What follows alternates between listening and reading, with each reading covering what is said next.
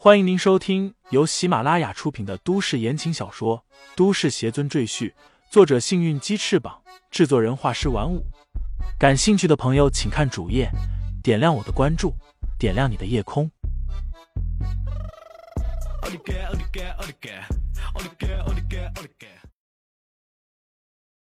第一百七十一章：墙头之草。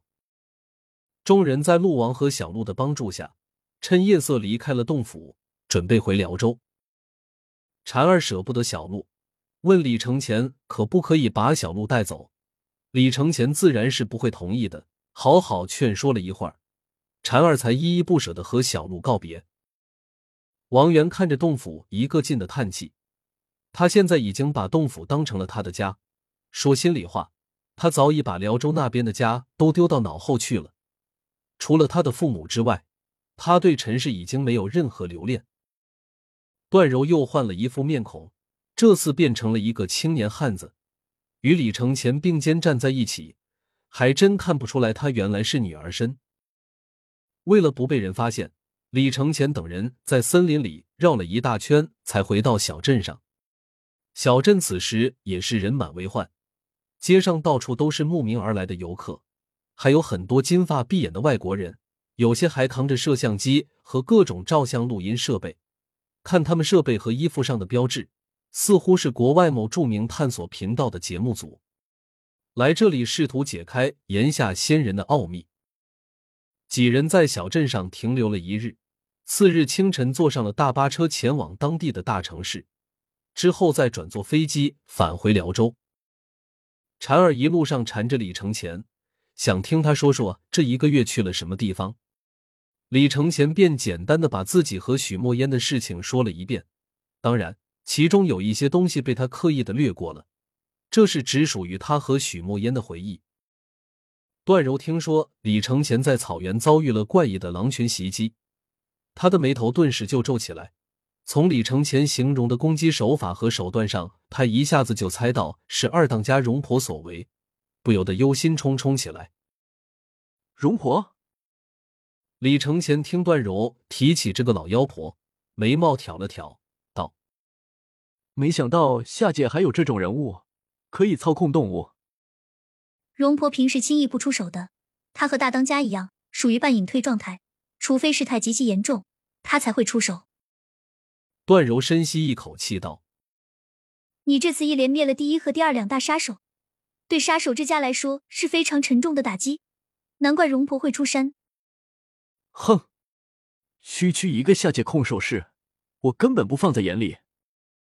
李承前轻蔑一笑，道：“他在仙界遇见过更厉害的控兽师，他们控制的魔兽如高山一般巨大无比，还不是被他一剑斩杀？”段柔道：“荣婆还不是杀手之家里最厉害的人物，大当家才是。”他眼里露出恐惧的神色，道：“这个人物从不露面。”但他杀人的实力可是极为恐怖的。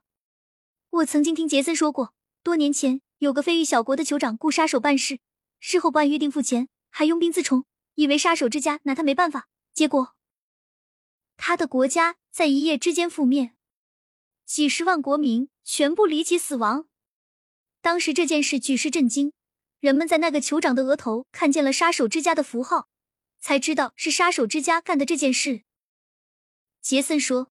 没有人能在一夜之间杀那么多人，只有大当家有这个实力。我问他大当家是怎么做到，他却闭口不谈，似乎非常忌惮。李承前眯起眼睛，一夜之间灭了几十万人，这种实力确实不容小觑，普通人类绝对没有这种实力。他隐隐觉得，这个大当家肯定不是普通人。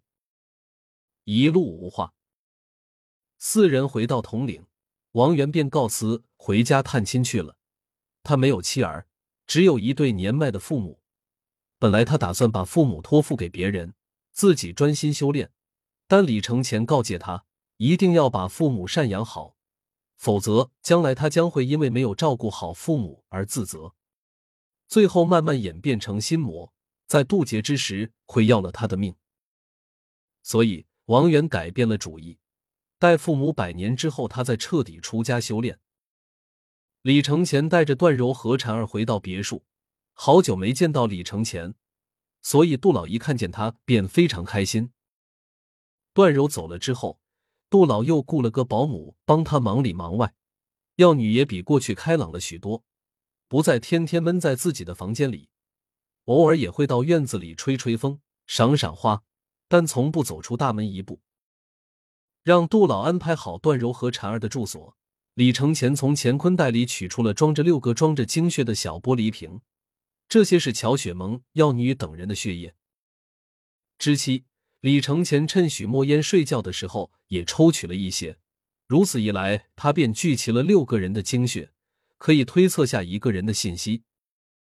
李承前正要拿出罗盘来推演天道，耳边响起了关伯纯的声音：“道友，楚家来人拜访。”楚老爷子在于黛月的搀扶下走进了李承前的别墅，双方寒暄一番之后，楚老爷子开门见山的和李承前说道：“李大师，您近期的所作所为有些太过了，秦家已经注意到了你，特意让我和您提一下。”于黛月也帮着说话：“因为下面那些家族闹得很厉害，都闹到秦家那里去了，所以。”秦家家主对楚爷施压，我们也是实在没办法，才来和您提这件事。他看见李承前的脸上露出不悦的神色，忙解释道：“这不是警告，只是一个建议，希望您近期低调一些，待风头过去，我们再和秦家沟通一下。”秦家家主，秦风吗？李承前冷哼道：“他对我满不满意？”我不在乎，如果他想找我麻烦，我奉陪。见李承前态度强硬，于黛月和楚老爷子一脸为难。如果秦家发了话，他们楚家也无法继续帮助李承前。李大师，我们楚家毕竟是秦家的家臣，秦家家主一句话，我们楚家都可能会灭亡。我们没有李大师您这种通天的本事，所以不敢得罪秦家。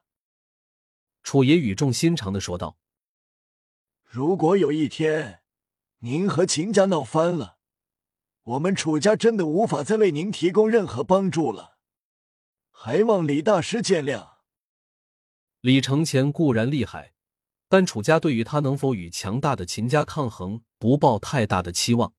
毕竟李承前只是孤身一人，而秦家却拥有炎下数百万的军队，孰强孰弱？一目了然。于黛月也沉声道：“还望李大师三思啊，我们真的不敢得罪秦家。”李承前点点头道：“我能理解你们的苦衷。日后如果秦家和我发生矛盾，你们只管做你们应该做的事情，我一律不会怪罪你们。不过……”他话锋一转，冷冷道：“你们楚家的事情以后也不要来找我帮忙。”李承前最讨厌的就是墙头草。既然你楚家不敢得罪秦家，那就不要再指望李承前能帮他们的忙。听众朋友们，本集已播讲完毕，欢迎订阅专辑，投喂月票支持我。你的微醺夜晚，有我的下集陪伴。